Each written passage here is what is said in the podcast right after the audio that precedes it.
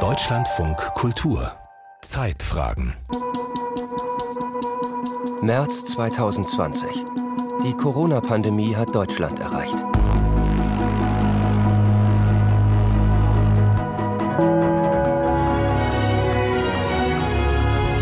In Deutschland sind nach der Statistik der Johns Hopkins Universität inzwischen mehr als 8600 Corona-Infektionen bestätigt. 23 Menschen sind bisher gestorben. Das Robert Koch Institut stuft das Risiko für die Bevölkerung jetzt als hoch ein.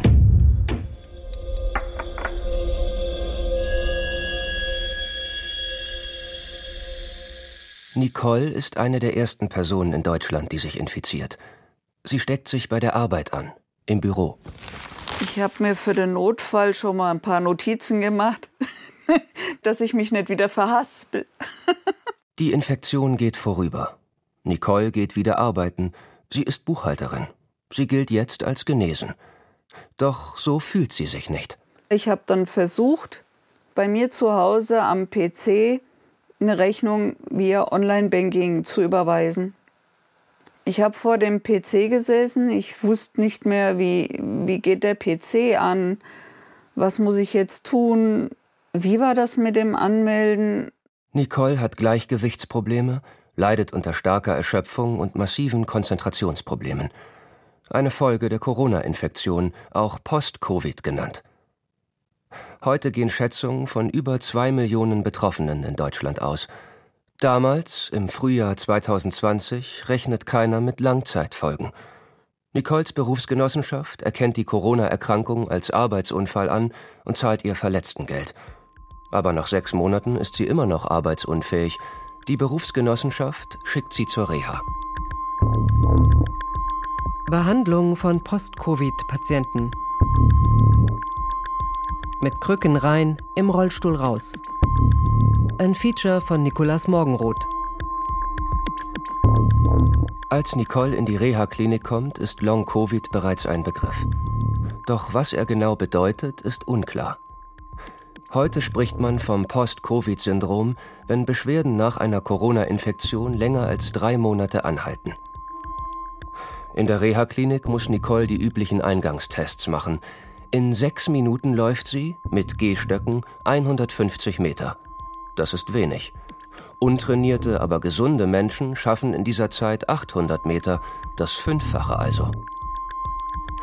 In der Reha soll sie trainieren, ihren Körper wieder fit machen, der von der Krankheit und der langen Erschöpfungsphase danach ausgezehrt ist. Es ist ein angepasstes Programm, nach bestem rehabilitationsmedizinischen Standard. Nicole leidet unter dem Training, doch sie bleibt dran ich bin halt so, dass ich immer sage, ich muss mich da durchbeißen. Ich krieg vom Arzt gesagt, ich soll das machen, dann muss das ja für was gut sein. Doch dann bricht Nicole zusammen. Nach zwei, drei Tagen, ich musste dann aufs Laufband und sollte dann gucken. Die haben ein, ein kleines Tempo eingegeben und haben gesagt, so, haben mich festgebunden auf diesem Laufband mit den Gurten und haben gesagt, jetzt lauf mal.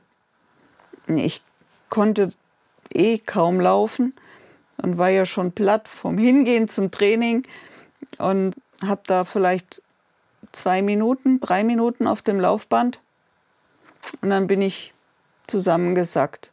Hätten die mich nicht im Gurt gehabt, wäre ich mit dem Kopf vorne auf das Display geknallt. Ein Pfleger und eine Pflegerin befreien sie aus dem Gurt, hieven sie in einen Rollstuhl und bringen sie zurück ins Zimmer. Ich bin vor der Reha noch spazieren gegangen zu Hause mit den Stöcken. Bin auch noch in die Stadt gelaufen und bin aus der Reha raus und war auf den Rollstuhl angewiesen. Ja, bis heute. Nicole hat sich von dem Zusammenbruch bis heute nicht erholt. Sie ist nicht die Einzige. Mareike kam zwei Jahre später, im September 2022, mit Post-Covid in die Reha. Ich hatte gesagt, dass ich zwischen den Therapien Pausen brauche, dass ich vor 9 Uhr keine Therapien machen kann, weil ich das nicht hinkriege. Hatte gleich am nächsten Tag um 7 Uhr meine erste Anwendung. Es war dieses Belastungs-EKG. Das konnten wir nach drei, vier Minuten abbrechen, weil ich habe dann mal gefragt, ist das normal, dass ich meine Beine gar nicht mehr spüre? Daraufhin wurde das dann abgebrochen und ich durfte dann mit Rollstuhl und Tremor in den Beinen zurück aufs Zimmer. Die Zusammenbrüche, von denen Nicole und Mareike berichten, haben einen Namen. Postexzeptionelle Malaise, kurz PAM. PAM bedeutet, dass Betroffene nach körperlicher oder geistiger Anstrengung eine Verschlimmerung ihrer Symptome erleben. Der Schweregrad dieser Belastungsintoleranz variiert stark. Im Extremfall kann es zur Bettlägerigkeit führen und über Monate oder sogar Jahre anhalten. Viele, die sich nach einer Corona-Infektion nicht erholen, leiden an PAM. Doch unter Ärztinnen und Ärzten ist es kaum bekannt. Mareike erfährt von dem Begriff in einer Selbsthilfegruppe. Nach der ersten Anwendung in der Reha spricht sie den behandelnden Arzt darauf an. Ich habe ihm erst gesagt, schon bei dem zweiten Arztgespräch, ich bin mitten in der PEM, es geht so nicht weiter. Da hat er gesagt, was ist das? Ich so, ja, das ist doch die Belastungsintoleranz, dass ich eine Zustandsverschlechterung habe. Nicole zieht ihre Reha durch, bis zum Schluss. Nach dem ersten Zusammenbruch interveniert der Chefarzt, stellt den Therapieplan um und setzt als neues Ziel, Nicole wieder aus dem Rollstuhl herauszubekommen. Er schafft es leider nicht. Doch er begleitet Nicole bis heute. Mareike dagegen bricht ihre Reha ab. Ich glaube, der Arzt hat es bis heute nicht verstanden. er fing immer noch an mit Motivation und ich müsste doch und ich will doch wieder fit werden, ich wäre doch noch zu jung, der Arbeitsmarkt braucht mich. Und ja, solche Antworten kamen eigentlich nur noch.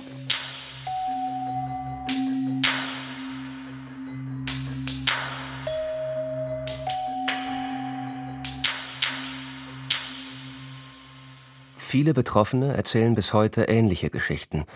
Wie viele es genau sind, ist unklar, es gibt dazu keine Zahlen.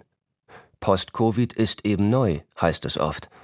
Ein spezifisches Reha-Programm für Betroffene muss erst noch entwickelt werden. Hier könnte die Geschichte zu Ende sein. Doch Post-Covid ist nicht neu. Das Symptombild einiger Betroffener ähnelt sehr stark einer anderen Krankheit, MECFS das chronische Fatigue-Syndrom. Mein Name ist Charlotte Erdmann, ich bin Journalistin und äh, ja, bin seit 2019 an MECFS erkrankt. August 2019 war mein Zusammenbruch. Erstmals beschrieben wurde das Syndrom bereits in den 1950er Jahren. Die Weltgesundheitsorganisation hat 1969 einen eigenen Diagnoseschlüssel dafür geschaffen doch mehr als ein halbes Jahrhundert später ist über MECFS wenig bekannt. Es gibt keine klinisch getesteten biologischen Marker zur Diagnose und es gibt keine anerkannten Therapien. Also mein Name ist Nicole Krüger. Ich bin seit 2005 äh, erkrankt. Auch bei MECFS geht man davon aus, dass virale Erkrankungen am Anfang stehen. Für viele ist das Post-Covid-Syndrom einfach nur eine andere Bezeichnung für MECFS nach einer Covid-19-Infektion. Mein Name ist Kerstin Händel, ich bin 58 Jahre alt und ich bin seit 20 Jahren MECFS erkrankt, postviral nach dem Coxsackie-B-Virus.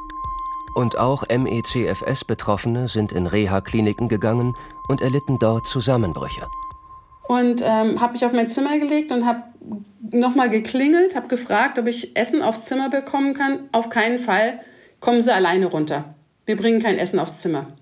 Meine Tischnachbarinnen haben mitbekommen, dass ich so schwer krank war und haben dann mir Essen aufs Zimmer geschmuggelt, damit ich was zu essen bekomme. Das, was einige Post-Covid-Betroffene von ihren Aufenthalten in Reha-Kliniken erzählen, haben MECFS-Betroffene bereits Jahrzehnte zuvor erlebt. PAM, die Belastungsintoleranz, war noch weniger bekannt als heute. Aktivierende Therapien wurden angewandt, psychosomatische Ursachen vermutet. Und der Arzt hat mich dann entlassen mit den Worten und auch mit dem Schreiben. Ich bin ja nur momentan, nur für ein paar Tage arbeitsunfähig und ähm, ich äh, soll dann wiederkommen, wenn es mir wieder besser geht. Und wir sind bis spät in die Nacht nach Hause gefahren und dann war ich erstmal zu Hause gelegen und konnte mich nicht mehr bewegen. Sobald ich aufs Klo gehen wollte, hat es mich zusammengebröselt.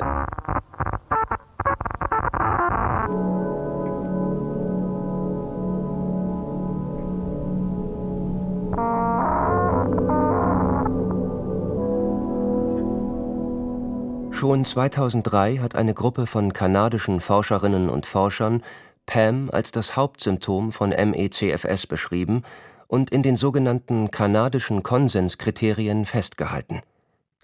Doch bis heute scheint PAM wenig bekannt zu sein unter Ärztinnen und Ärzten. Wie kann das sein? Warum erfahren Post-Covid-Betroffene bis heute schädigende Behandlung, obwohl das Wissen schon so lange da ist? Okay, ja, Ganz herzlichen Dank für die äh, Einleitung. Schauen wir uns ein bisschen in der Medizinhistorie um und schauen mal nach, wann gibt es denn Erkrankungen, wo gerade Müdigkeit, Erschöpflichkeit. Winfried Nix, bis 2019 Direktor der Akademie für ärztliche Fortbildung Rheinland-Pfalz. Hier bei einem Vortrag im Jahr 2012. Winfried Nix war einer der ersten, die sich in Deutschland wissenschaftlich mit MECFS beschäftigt haben. Anfang der 90er Jahre wird die Krankheit aufgrund von Berichten aus den USA und Großbritannien in Deutschland zum ersten Mal öffentlich Thema. Also im Jahre 1993 äh, hat sich das Bundesgesundheitsministerium von dieser heranrollenden Welle von Chronic Fatigue in eine Aktion gezwungen gesehen. Ich wurde da zum Mitglied in dieser Arbeitsgruppe chronisches Müdigkeitssyndrom berufen, habe die auch über viele Jahre geleitet. Die Arbeitsgruppe des BMG hat eine Aufgabe. Sie soll die Unsicherheiten um das damals noch chronisches Müdigkeitssyndrom genannte Phänomen ausräumen. Es gab keine Leitlinien und nur sehr wenig Studien. Einzelne Ärztinnen und Ärzte boten Diagnosen und Therapien an, die waren aber nicht anerkannt. Betroffene mussten selbst zahlen oder versuchen, ihre Krankenkassen gerichtlich zur Übernahme der Kosten zu zwingen. Dabei war unklar, ob die kostspieligen Therapien überhaupt wirken. Eine Situation, die der heutigen Post-Covid-Phase ähnelt, nur dass damals die Zahlen geringer und der Auslöser unbekannt war. Und jetzt war die Frage, hat es was mit AIDS zu tun, virale Ursache, Muskelerkrankung, sodass man sich eben damit eben auseinandersetzen musste. Die Arbeitsgruppe tagt regelmäßig über ein Jahr. Sie lädt internationale Experten ein, systematisiert den aktuellen Forschungsstand und fordert Studien und Aufklärung. Es ist ein vielversprechender Anfang. Doch in der Ärzteschaft ist das Thema CFS hochkontrovers. Im Juni 1993 schreibt ein Hausarzt an die Ärztekammer Nordrhein. Er nennt CFS eine Diagnose-Neuschöpfung und bittet um klärende Worte der Ärztekammer. Wir dürfen nicht mehr zulassen, dass unseren Patienten das Geld aus der Tasche gezogen wird, falsche Hoffnung geweckt werden und Quacksalber sich ins Fäustchen lachen. Die Ärztekammer Nordrhein schreibt zurück. Die Ärztekammer Nordrhein ist bemüht, Gutachter zu finden, die die neue Krankheit chronisches Müdigkeitssyndrom wissenschaftlich entkräften und die äußerst teuren Diagnose- und Behandlungsmöglichkeiten widerlegen können. Dieses Unterfangen hat sich als äußerst problematisch herausgestellt.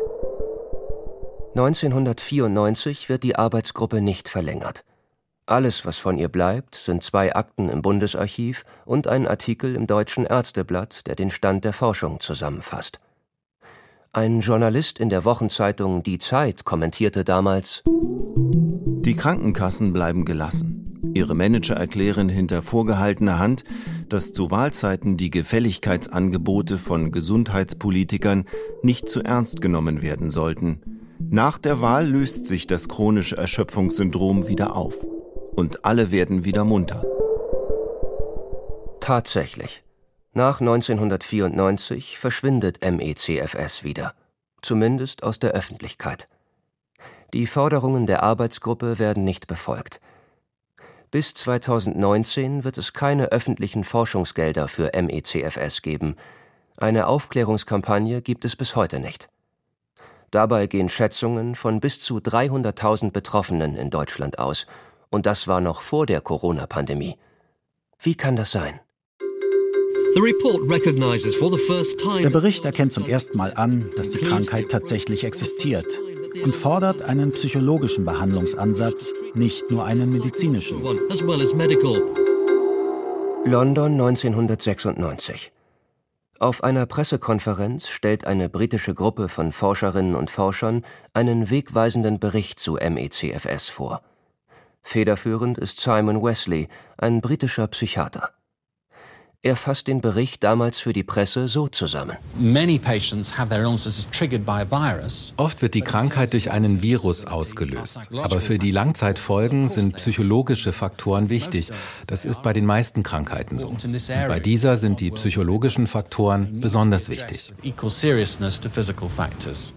Simon Wesley geht davon aus, dass MECFS durch das Epstein-Barr-Virus ausgelöst sein kann – das Virus, das pfeifersches Drüsenfieber verursacht. Doch für die Entwicklung einer chronischen Fatigue seien andere Faktoren maßgeblich. Er nennt Persönlichkeitsstrukturen, psychische Krankheiten wie Depression, übermäßiges Schonen und die vergebliche Suche nach bestehenden Infektionen. Einfach ausgedrückt lautet seine These so. Man erkrankt an einem Virus, schont sich, kommt aber nicht so schnell wieder hoch wie erwartet – Deshalb schont man sich weiter, der Körper baut immer mehr ab. Schließlich beginnt man an eine chronische Krankheit zu glauben. Ein Teufelskreis aus Dekonditionierung und falschen Krankheitsvorstellungen stellt sich ein. Auch wenn also der Auslöser ein Virus sein könnte, CFS wird durch einen psychosomatischen Prozess am Laufen gehalten, behauptet Wesley. Seine psychosomatische These zu MECFS hat einen enormen Einfluss. In Großbritannien werden Leitlinien danach ausgerichtet, die medizinische Forschung und Versorgung wird davon geprägt. Eine groß angelegte Studie scheint die Therapieansätze zu bestätigen, die aus Wesleys Ansatz folgen. Erstens, die Betroffenen wieder körperlich aktivieren und zweitens, ihnen die Erwartung vermitteln, dass sie wieder gesund werden.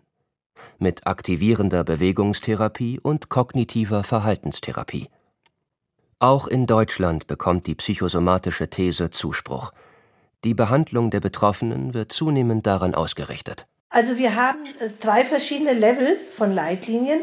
Das S1, das ist so quick and dirty, mehr oder weniger. Medizinische Leitlinien. Sie sollen Hausärztinnen und Hausärzte in ihrer Arbeit unterstützen. Die Deutsche Gesellschaft für Allgemeinmedizin, kurz DGAM, bringt sie heraus seit 2002 auch die Leitlinie Müdigkeit. Und das ist eine S3-Leitlinie, also eine auf einem ganz hohen Niveau. Die Leitlinie Müdigkeit ist ein Leitfaden dafür, wie man mit Patientinnen und Patienten umgeht, die mit auffälliger Müdigkeit in die Praxis kommen. Es ist eine ganz besondere Leitlinie, weil sie nicht sich fokussiert auf eine bestimmte Erkrankung. Also typischerweise gehen ja die Leitlinien, was weiß ich, zu Covid-19 zum Beispiel, ja, oder zu Post-Covid. Aber hier geht es um ein Symptom. Erika Baum ist langjährige Mitautorin der Leitlinie. Damals war sie Professorin für Allgemeinmedizin, heute ist sie emeritiert. Alle fünf Jahre wird die Leitlinie Müdigkeit überarbeitet. Auch MECFS wird darin behandelt. Für eine eigene Leitlinie ist die Krankheit der Degam zu selten. Und auch der Abschnitt zu MECFS beruht nicht auf einer umfassenden Recherche. Das war auch für uns nicht zu leisten, weil unsere Leitlinien Degam verzichtet komplett auf alles Pharmasponsoring. Und, und wir machen das hier in unserer Freizeit, diese Leitlinienarbeit. Stattdessen orientiert sich die Leitlinie in ihren Aussagen zu MECFS sehr stark an den britischen Leitlinien. Eben jenen Leitlinien, die von den Psychiaterinnen und Psychiatern um Simon Wesley geprägt wurden. Zwei wesentliche Punkte schaffen es in die Leitlinie Müdigkeit. Erstens aktivierende Bewegungstherapie ist der vielversprechendste Therapieansatz. Und zweitens eine Aufklärung über die Krankheit in Öffentlichkeit und Ärzteschaft wird skeptisch gesehen. Schließlich könnten andere Menschen mit postviralen Gesundheitsproblemen davon erfahren und Angst bekommen, chronisch krank zu werden. Aufklärung als Gesundheitsrisiko. Am erschreckendsten fand ich die eine Unterlage, da stand dann solche Dinge drin als Satz, dass man bestenfalls den Betroffenen gar nicht erzählen sollte, dass man am MECFS erkrankt wäre, damit sie nicht daran verzweifeln. Und da fragt man sich, für welches anderes Krankheitsbild würde man so eine Aussage treffen? Das sagt Nicole Krüger. Sie ist 2005 an MECFS erkrankt. Nicole Krüger hat die Lost Voices Stiftung gegründet, die Forschung an MECFS fördern soll. 2011 wird sie von der Deutschen Gesellschaft für Allgemeinmedizin eingeladen. Die DGAM will Betroffenenorganisationen in die Überarbeitung der Leitlinien einbeziehen. Das erste große Ereignis war tatsächlich die äh, Leitlinienkommission 2011. Ich kam dann erstmals mit dazu. Die Betroffenen haben vor allem ein Ziel. Die Aktivierungstherapie soll aus dem Abschnitt zu MECFS gestrichen werden. Denn sie befürchten, dass sich der Zustand von Patienten dadurch massiv verschlechtern könnte. Und sie wollen, dass Hausärztinnen und Hausärzte in der Leitlinie Müdigkeit über PAM, die Belastungsintoleranz, aufgeklärt werden. Dabei stützen sie sich auf das kanadische Konsensdokument von 2003. Ja, das war wirklich ein schwerwiegender Kampf und Auseinandersetzung. Wir waren damals in Marburg eingeladen, äh, dort hat man sich getroffen. Doch der Kampf ist erfolglos. Gegen das Votum der Betroffenen richtet sich die Leitlinie weiter nach britischem Vorbild. Beides bleibt Teil des Abschnitts MECFS, sowohl die Aktivierungstherapie als auch die Absage an eine Aufklärung über die Krankheit. Der Konflikt verschärft sich, der Ton wird rauer. Erika Baum, die Autorin der Leitlinie. Das war also auch inakzeptabel. Was dann da lief, also nachdem das erste Mal das, das, das nicht äh, nach, zu ihrer Zufriedenheit war, sind wir also geflutet worden mit Briefen, ja, die also auch zum Teil wüste Beschimpfungen enthielten. Ja, also da gab es dann auch solche Äußerungen mir gegenüber, äh, so jemandem sollte man die Approbation entziehen. Betroffene wie Nicole Krüger dagegen fühlen sich nicht ernst genommen. Und äh, man findet tatsächlich Veröffentlichungen, wo dann drin steht, dass wir eine kleine, laute Gruppe von Menschen waren, ähm, die aber nicht äh, die Betroffenen äh, sozusagen vertreten hätten. Und äh, mir hat man dann tatsächlich äh, sogar viel Spaß beim weiteren Kranksein äh, zurückgemeldet. Und also wirklich, das ist richtig teilweise boshaft geführt worden, die Diskussion. 2017 Fünf Jahre später wird die Leitlinie wieder überarbeitet. Wieder werden die betroffenen Organisationen mit einbezogen. Und wieder werden ihre Forderungen abgelehnt. Nee, mir ist es halt wichtig, dass wir allen Patienten gerecht werden. Ja? Dass wir auf der einen Seite denen, die das Gros sind, dass wir denen gerecht werden und auf der anderen Seite den wenigen, die aber schwer betroffen sind, eben auch gerecht werden. Also das ist etwas, wir brauchen eine vernünftige Balance. Doch international deutet sich ein Wandel an. Im selben Jahr, 2017, lassen die US-Gesundheitsbehörden ihre Empfehlungen für Aktivierungstherapie und kognitive Verhaltenstherapie fallen. In Deutschland dagegen nennt die Leitlinie bis ins Jahr 2022 Aktivierung als Therapieoption und zweifelt an der Notwendigkeit von Aufklärung.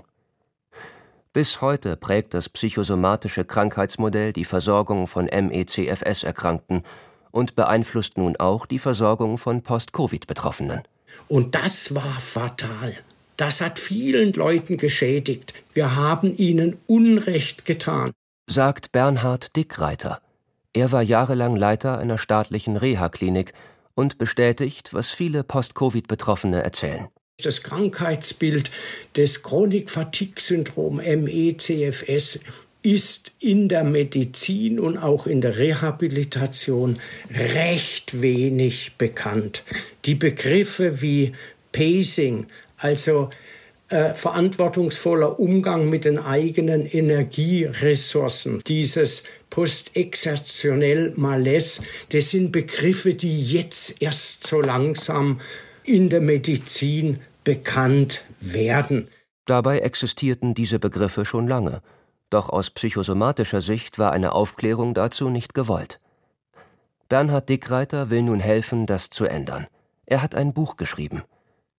Raus aus der chronischen Erschöpfung. Long Covid und das Chronic Fatigue Syndrom verstehen und lindern.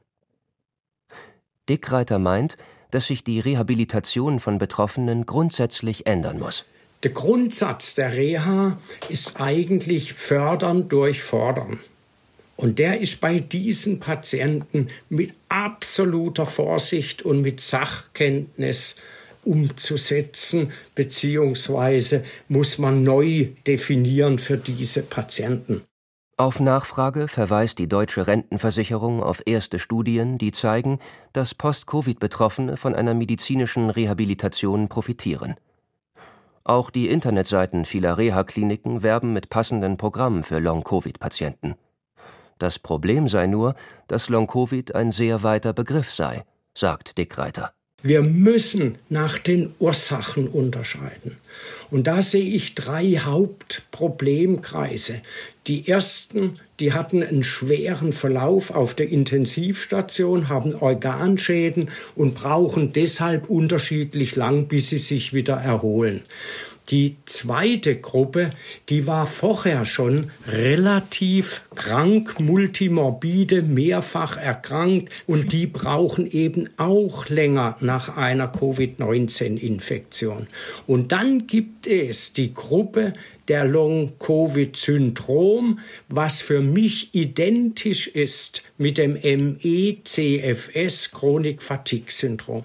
Das sind die Patientinnen und Patienten, die unter einer Belastungsintoleranz leiden, der postekzeptionellen Malaise, kurz PAM. Und diese Gruppe muss ich identifizieren. Sonst laufe ich Gefahr der Fehlbehandlung, der Schädigung, und das darf eigentlich in der Medizin nicht passieren. An diesen Einwänden kommt auch die Arbeitsgruppe nicht vorbei, die 2022 die Leitlinie Müdigkeit turnusmäßig überarbeitet. Die Situation hat sich geändert. Durch die Pandemie leiden immer mehr Menschen an Post-Covid. In Großbritannien wird die Aktivierungstherapie schon seit 2021 nicht mehr für MECFS-Betroffene empfohlen. Auch in Deutschland setzt ein Umschwung ein. Alles das, was ich schon 2011, was wir damals eingebracht haben, wird jetzt aufgegriffen in der Leitlinie. Eine fundamentale Wende. Die bis dahin empfohlene Aktivierungstherapie taucht in der neuen Leitlinie Müdigkeit im Kapitel zu MECFS gar nicht mehr auf. Und die postexzeptionelle Malaise PEM wird zentral. Erika Baum, Mitautorin der Leitlinie. Und das ist eben auch, was sich jetzt durch die neue Leitlinie durchzieht, achtet auf PEM. Da müsst ihr nachgucken, gibt es das oder gibt es das nicht. Und wenn es das gibt, müsst ihr diese Leute einfach mit Samthandschuhen anfassen. Und die Zweifel an der Sinnhaftigkeit der Aufklärung über MECFS sind auch raus. Ja, das war sicher ein Fehler. Da hatten wir einfach Angst davor, dass die Leute sich letztlich in so ein Eckchen reinziehen, wo sie überhaupt nicht mehr erreichbar sind. Auch die deutsche Rentenversicherung reagiert bringt im Juli 2023 ein Eckpunktepapier heraus zur medizinischen Rehabilitation bei Post-Covid. Die Belastungsintoleranz, PAM, ist jetzt Teil der Diagnostik und die Behandlung sollen sich danach ausrichten. Das ist neu. Noch im Januar dieses Jahres kam eine Broschüre zum Thema komplett ohne PAM aus. Doch ganz entschieden ist der Streit noch nicht. Die Überarbeitung der Leitlinie Müdigkeit steht kurz vor dem Ende und die Verfechter des psychosomatischen Ansatzes geben nicht klein bei. Und da hat das Präsidium von der äh, Gesellschaft und dem äh, Kollegium Psychosomatik. Die haben gesagt, nein, da können wir so nicht mitgehen, sonst die Leitlinie ist prima, aber das, was hier zu ME, CFS gesagt wird, das ist irgendwo schief in der gesamten Relation. Und da können wir so nicht mitgeben. Ein Sondervotum der psychosomatischen Verbände wird Teil der Leitlinie. Der Konflikt um MECFS bleibt bestehen, auch in Großbritannien. Dort wird die Gruppe der Psychiaterinnen und Psychiater um Simon Wesley aktiv. Zu ihnen gehört Michael Sharp. Er spricht 2021 bei einer Online-Veranstaltung von Swiss Re, einem global agierenden Schweizer Versicherungskonzern. Michael Sharp hat ihn in der Vergangenheit schon zu MECFS beraten. Es gibt eine Reihe von biologischen Faktoren und bei manchen Betroffenen finden wir Organschäden, aber die sind nicht die Mehrheit. Sharp ist zurückhaltend und betont, dass es noch zu früh sei für definitive Antworten. Aber die vorläufigen Antworten, die er gibt, entsprechen dem bekannten psychosomatischen Krankheitsmodell. Was bei manchen Patienten auffällt, ist etwas, das wir Gesundheitsangst nennen. Sie sind sehr auf ihre Symptome fokussiert. Sie sind besorgt.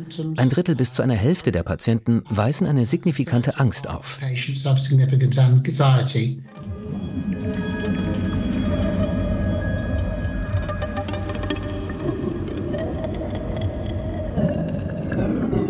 Um die Ursachen und Mechanismen von Post-Covid und MECFS zu verstehen, ist noch viel Forschung nötig. Der Nachholbedarf ist riesig. Bis 2019 gab es in Deutschland keine öffentlichen Forschungsgelder für MECFS. Erst mit der Corona-Pandemie hat sich das geändert. Langsam. Zuletzt verkündete Gesundheitsminister Karl Lauterbach, 40 Millionen Euro in die Versorgungsforschung zu Post-Covid zu investieren. Ursprünglich sollten es 100 Millionen sein.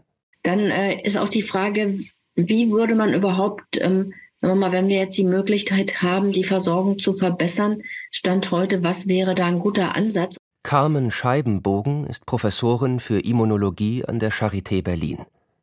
Seit über 15 Jahren forscht sie zu MECFS und war lange die einzige Anlaufstelle für Betroffene in ganz Deutschland. Hier spricht sie auf einer Fachtagung zu MECFS Ende letzten Jahres. Und da haben wir ein Konzept entwickelt, wo wir denken, dass in einer Reha-Klinik ähm, diese vielen Dinge, die man am Anfang lernen muss, mit der Erkrankung umzugehen und die symptomorientierte Behandlung auch gut umgesetzt werden könnte. Also keine Reha im klassischen Sinn. Die Reha-Kliniken könnten ein zentraler Baustein in der Versorgung von MECFS und Post-Covid-Betroffenen sein, sagt Scheibenbogen.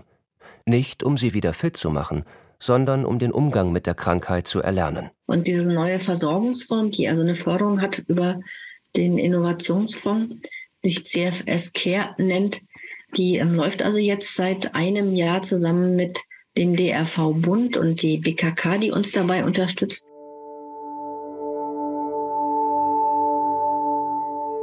Carmen Scheibenbogen will, zusammen mit der Deutschen Rentenversicherung und CFS Care, ein eigenes Reha-Programm für MECFS und Post-Covid-Betroffene entwickeln. In Zukunft könnten Reha-Kliniken ein zentraler Baustein in der Versorgung werden.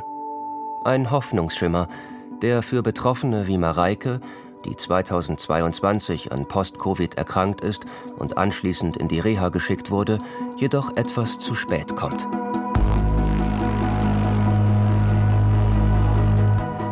Und es ist heute immer noch deutlich schlechter als vor der Reha. Es gibt immer noch Tage, wo ich kaum was kann, und es waren nur acht Tage. Hätte ich das bis zum Ende durchgezogen, will ich gar nicht wissen, wie es mir heute gehen würde.